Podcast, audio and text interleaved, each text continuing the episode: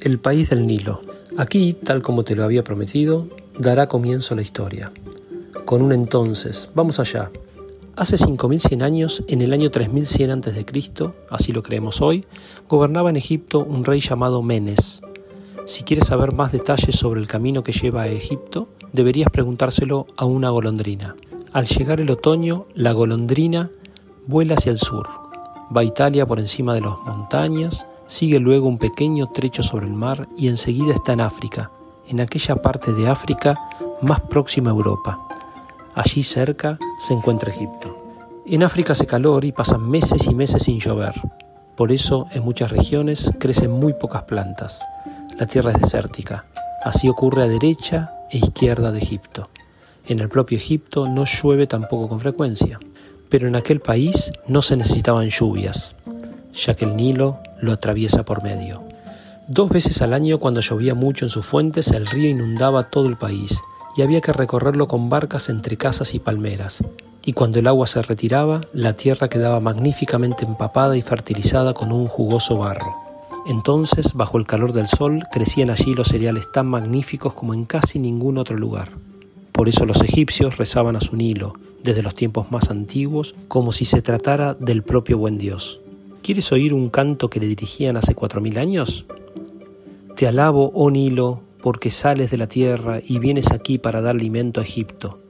Tú eres quien riega los campos y puedes alimentar toda clase de ganado, quien empapa el desierto alejado del agua, quien hace la cebada y crea el trigo, quien llena los graneros y engrandece los pajares, quien da algo a los pobres. Para ti tocamos el arpa y cantamos.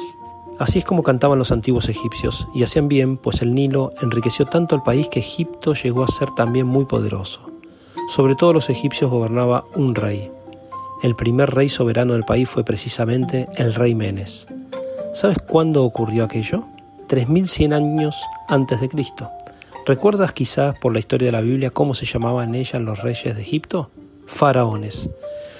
El faraón era increíblemente poderoso, vivía en un inmenso palacio de piedra con grandes y gruesas columnas y muchos patios, y lo que decía tenía que hacerse. Todos los habitantes del país debían trabajar para él cuando él quería y a veces lo quería. Un faraón que vivió no mucho después del rey Menes, el rey Keops, 2500 eh, años antes de Cristo, ordenó, por ejemplo, que todos sus súbditos contribuyeran a levantar su tumba. Tenía que ser una construcción como una montaña, y así fue, por cierto. Todavía existe hoy, se trata de la famosa pirámide de Keops. Quizá la has visto ya muchas veces en fotografía, pero no puedes ni imaginar su tamaño.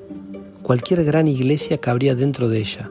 Se puede trepar sobre sus bloques gigantescos, es como escalar una montaña, y sin embargo, quienes llevaron sobre rodillos y apilaron unas sobre otras sus enormes piedras fueron seres humanos. En aquellos tiempos no había aún máquinas, a lo más rodillos y palancas.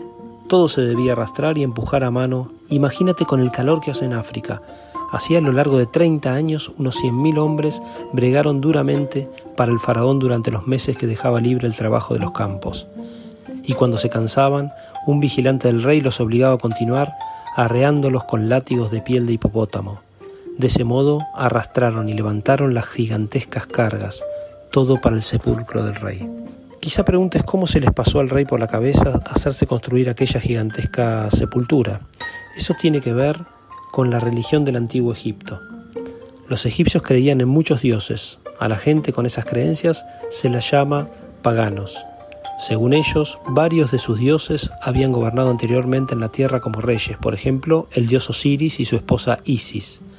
También el sol era un dios, de acuerdo con sus creencias, el dios Amón. El mundo subterráneo está gobernado por otro con cabeza de chacal llamado Anubis. Los egipcios pensaban que cada faraón era hijo del dios Sol. De no haber sido así, no le habrían tenido tanto temor ni habrían permitido que les diera tantas órdenes. Los egipcios tallaron figuras de piedra gigantescas y majestáticas para sus dioses tan altas como casas de cinco pisos, y templos tan grandes como ciudades enteras. Ante los templos alzaban elevadas piedras puntiagudas de granito hechas de una pieza. Se llaman obeliscos. Obelisco es una palabra griega que significa algo así como espetoncillo. En varias ciudades puedes ver aún hoy esos obeliscos traídos de Egipto. Para la religión egipcia eran también sagrados algunos animales, como por ejemplo los gatos. Los egipcios imaginaban a sí mismos algunos dioses con figuras de animal y los representaban de ese modo. El ser con cuerpo de león y cabeza humana que llamamos esfinge era para los antiguos egipcios un dios poderoso. Su gigantesca estatua se encuentra al lado de las pirámides y es tan grande que en su interior tendría cabida todo un templo. La imagen del dios sigue vigilando los sepulcros de los faraones desde hace ya más de 5.000 años. La arena del desierto la cubre de vez en cuando. Quién sabe cuánto tiempo más seguirá haciendo guardia. Pero lo más importante de la curiosa religión de los egipcios era la creencia en que las almas de las personas abandonan, sin duda, el cuerpo al morir al ser humano, pero siguen necesitándolo de algún modo. Los egipcios pensaban que el alma no podía sentirse bien si su anterior cuerpo se transformaba en tierra tras la muerte. Por eso conservaban los cadáveres de los difuntos de una manera muy imaginativa. Los frotaban con ungüentos y jugos de plantas y los envolvían en largas tiras de tela. Esos cadáveres conservados así e incorruptibles se llaman momias. Hoy, después de muchos miles de años, no se han descompuesto todavía. Las momias se depositaban primero en un ataúd de madera, el ataúd de madera en otro de piedra, y el de piedra no se introducía tampoco en la tierra, sino en una sepultura de roca. ¿Quién podía permitírselo como el hijo del sol? El faraón Keops hacía que se levantara para él toda una montaña de piedra. Allí, muy dentro de su interior, la momia estaría indudablemente segura. Eso es lo que se esperaba. Pero todas las precauciones y todo el poder del rey Keops fueron inútiles. La pirámide se halla vacía. En cambio se han encontrado conservadas todavía en sus sepulcros las momias de otros reyes y de muchos antiguos egipcios. Esas sepulturas están dispersas como viviendas para las almas cuando acudían a visitar su cuerpo. Por eso había en ellas alimentos, muebles y vestidos y muchas imágenes de la vida del difunto, incluido su propio retrato, para que el alma encontrase la tumba correcta cuando deseaba visitarla. En las grandes estatuas de piedra y en las pinturas realizadas con bellos y vivos colores, vemos todavía hoy todas las actividades de los egipcios y el tipo de vida que entonces se llevaba. Es cierto que no pintaban propiamente de manera exacta o natural. Lo que en la realidad aparece detrás se suele mostrar allí superpuesto. Las figuras son a menudo rígidas, su cuerpo se ven de frente y las manos y los pies de lado, de modo que parecen planchados.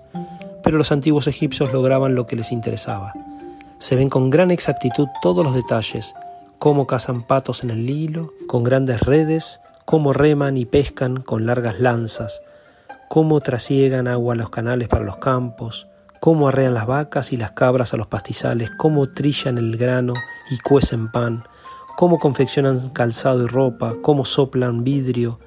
Ya sabían hacerlo entonces, moldean ladrillos y construyen casas. Pero también se ven muchachas jugando al balón o tocando la flauta y hombres que van a la guerra y traen a su país extranjeros prisioneros, por ejemplo negros, con todo el botín.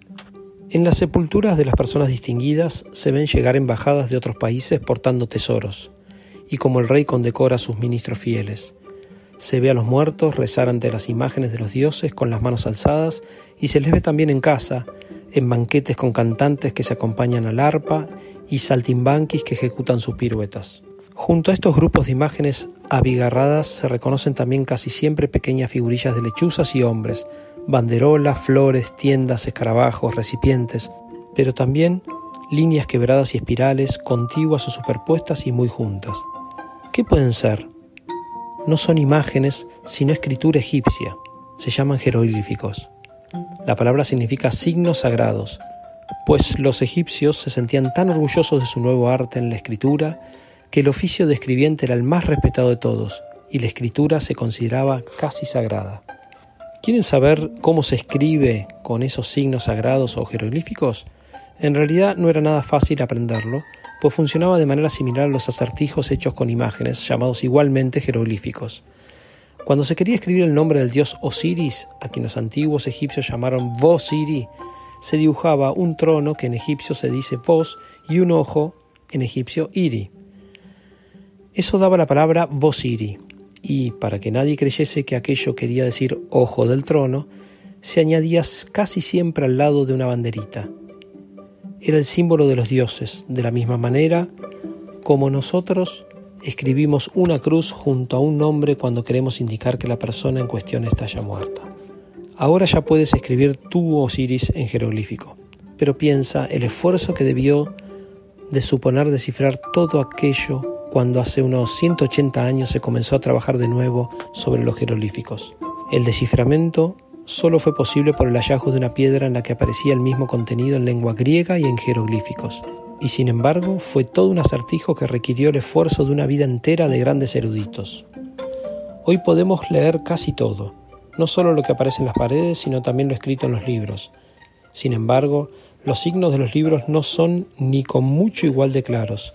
Los antiguos egipcios tenían realmente libros, pero no de papel, sino de una especie de junco del Nilo, llamados en griego papiros, de donde viene nuestra palabra papel. Se escribía en largas tiras que luego se enrollaban. Se ha conservado una buena cantidad de esos libros en rollo. En ellos se leen actualmente muchas cosas y cada vez se ve mejor lo sabio y avispados que eran los antiguos egipcios. ¿Quieren oír un refrán escrito por uno de ellos hace cinco mil años? Tendrás que prestar un poco de atención y reflexionar bien acerca de él. Las palabras sabias son más raras que el jade, y sin embargo las oímos de boca de pobres muchachas que dan vuelta a la piedra de moler. Como los egipcios fueron tan sabios y tan poderosos, su reino duró largo tiempo, más que cualquier otro hasta entonces casi tres mil años, y así como conservaron cuidadosamente los cadáveres para que no se descompusieran, así también guardaron rigurosamente durante milenios sus antiguos hábitos y costumbres. Sus sacerdotes procuraban con toda exactitud que los hijos no hicieran nada que sus padres no hubiesen hecho ya. Todo lo antiguo era sagrado para ellos. Durante aquel largo periodo, la gente solo se opuso en dos ocasiones a esta estricta unanimidad. Una vez, poco después del rey Keops, alrededor del año 2100 a.C., fueron los propios súbditos quienes intentaron cambiarlo todo. Se lanzaron contra el faraón, mataron a sus vigilantes y extrajeron las momias de las sepulturas. Quienes antes no tenían siquiera sandalias son ahora dueños de los tesoros, y quienes antes poseían bellas vestiduras van ahora vestidos de harapos, cuenta un antiguo rollo de papiro. El país gira como el torno de un alfarero. Pero aquello no duró mucho y las cosas volvieron pronto a ser como antes, quizá más rigurosas que en la época anterior. En una segunda ocasión fue el propio faraón quien intentó un cambio total. Aquel faraón llamado Ecnatón, que vivió en el año 1370 a.C., era un hombre extraño. La fe egipcia, con sus numerosos dioses y costumbres misteriosas, le parecía inverosímil. Solo hay un Dios, enseñó su pueblo, que es el sol, cuyos rayos crean y mantienen todo. Solo a él debéis rezarle. Se cerraron los antiguos templos y el rey Ecnatón se mudó a un nuevo palacio. Como se oponía absolutamente a todo lo antiguo y estaba a favor de bellas ideas nuevas, hizo pintar también las imágenes de su palacio de una manera completamente novedosa. Las pinturas no fueron ya tan serias, rígidas y solemnes como antes, sino de una total naturalidad y desenvoltura. Pero todo aquello no le pareció bien a la gente, que quería ver las cosas como las había visto durante milenios. Así, tras la muerte de Ecnatón, volvieron muy pronto a sus antiguas costumbres y el arte antiguo, y todo continuó como antes mientras subsistió el imperio egipcio. Durante casi 3.500 años se sepultó a las personas en forma de momias, se escribió en jeroglíficos y se rezó a los mismos dioses tal como se había hecho en tiempos del rey Menes. También se siguió venerando a los gatos como animales sagrados, y si me lo preguntas, te diré que en mi opinión los antiguos egipcios tenían razón, al menos en esto.